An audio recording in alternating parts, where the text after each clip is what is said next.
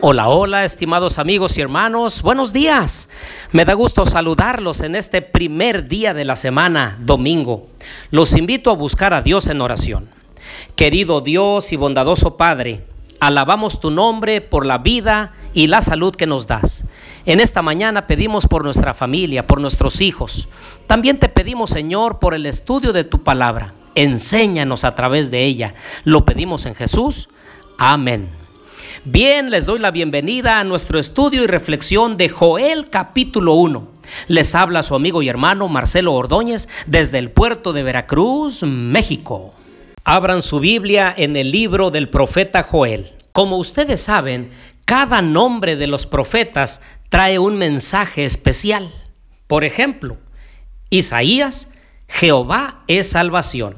Jeremías, Dios pone orden. Ezequiel, Dios fortalecerá. Daniel, Dios es mi juez. Oseas, Jehová salvó. Y ahora Joel significa Jehová es Dios. Y es que el Señor a través de las edades ha elegido bien siempre a sus elegidos para ser portavoces de su mensaje santo al pueblo.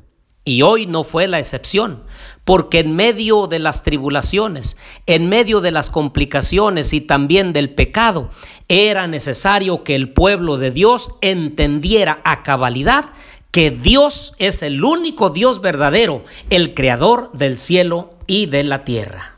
A diferencia de otros profetas que fecharon su ministerio mediante el reinado de los reyes bajo los cuales profetizaron, o se refirieron a sucesos importantes por los cuales se puede fechar su obra, Joel no declara explícitamente en qué momento ejerció su ministerio profético. Sin embargo, dado que las antiguas palabras de Joel contienen un mensaje divino para toda época, esto no disminuye la capacidad de los intérpretes modernos para leer y aplicar la palabra de Jehová a nuestros propios días. Así que el mensaje de Joel está dominado por un único tema, el día de Jehová, el día del Señor, el tiempo de la visitación de Dios. Y así comienza su mensaje el profeta Joel, de un modo muy peculiar Dice los primeros versículos, una terrible plaga de langostas ha devastado la producción agrícola de Judá, dejando gente y ganado sin alimento, el templo sin ofrendas.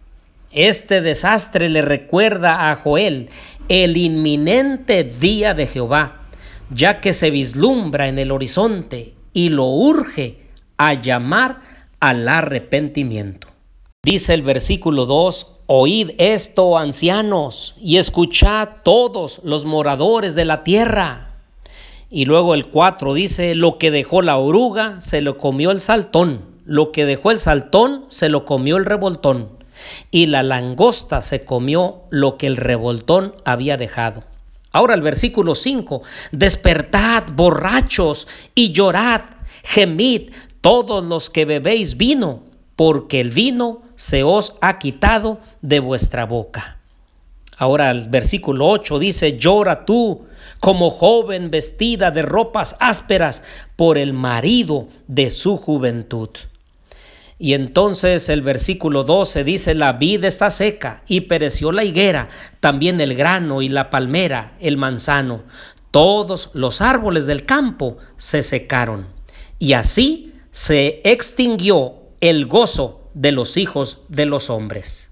El versículo 14 es un buen llamado. Dice, proclamad ayuno, convocad asamblea, congregad a los ancianos y a todos los moradores de la tierra en la casa de Jehová, vuestro Dios, y clamad a Jehová.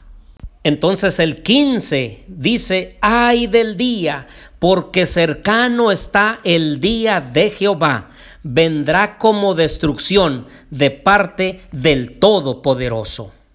Es aquí donde el profeta Joel pone el marco de lo que está aconteciendo hoy en nuestros días. Él miró por la profecía que el Señor le dio y vio los momentos de los días finales y los acontecimientos de lo que sucedería cerca del fin del tiempo, antes de que Cristo Jesús venga en gloria y majestad. Por eso, queridos amigos y hermanos, no esperemos tiempos mejores. Ahorita tenemos una pandemia, pero después viene escasez de alimentos, falta de trabajo, falta de recursos y lo único que nos mantendrá firmes y fieles es nuestra relación estrecha que nosotros tengamos con nuestro Dios. Es cierto que vienen momentos difíciles y de crisis, pero el Señor nunca ha abandonado a su pueblo. No tengas temor de lo que viene. Preocúpate por tener una relación estrecha con Dios. Amístate hoy con Dios, que hay tiempo. Regresa a Él, haz cuentas con Él, haz la paz con Él. Porque así como en el pueblo de Israel, cuando en Egipto cayeron las diez plagas, así un día pronto vendrán las siete plagas postreras al mundo. Pero de la misma forma como Israel fue guardado y hubo alimento y nada pereció de él, también ahora en nuestros días, cerca del fin del tiempo, el Señor va a proteger a sus hijos, los va a alimentar, los va a cuidar, porque son su pueblo y nos tratará como a la niña de sus ojos. Así que es tiempo de colocar toda nuestra fe y nuestra confianza en Cristo Jesús. Él es el que está de nuestro lado. No vamos solos no peleamos solos esta batalla de la fe. Cristo Jesús va al frente como poderoso conquistador. Confiemos en Él, aferrémonos a su brazo poderoso. Los invito a orar. Padre nuestro que estás en los cielos, santificado sea tu nombre.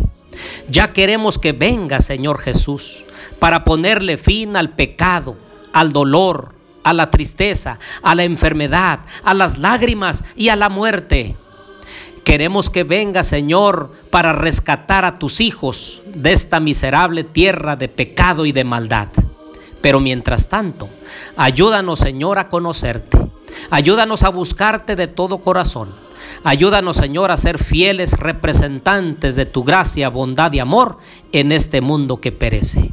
Bendición te pedimos para este día, para nosotros, para nuestras familias. Lo pedimos en el nombre de Jesús. Amén.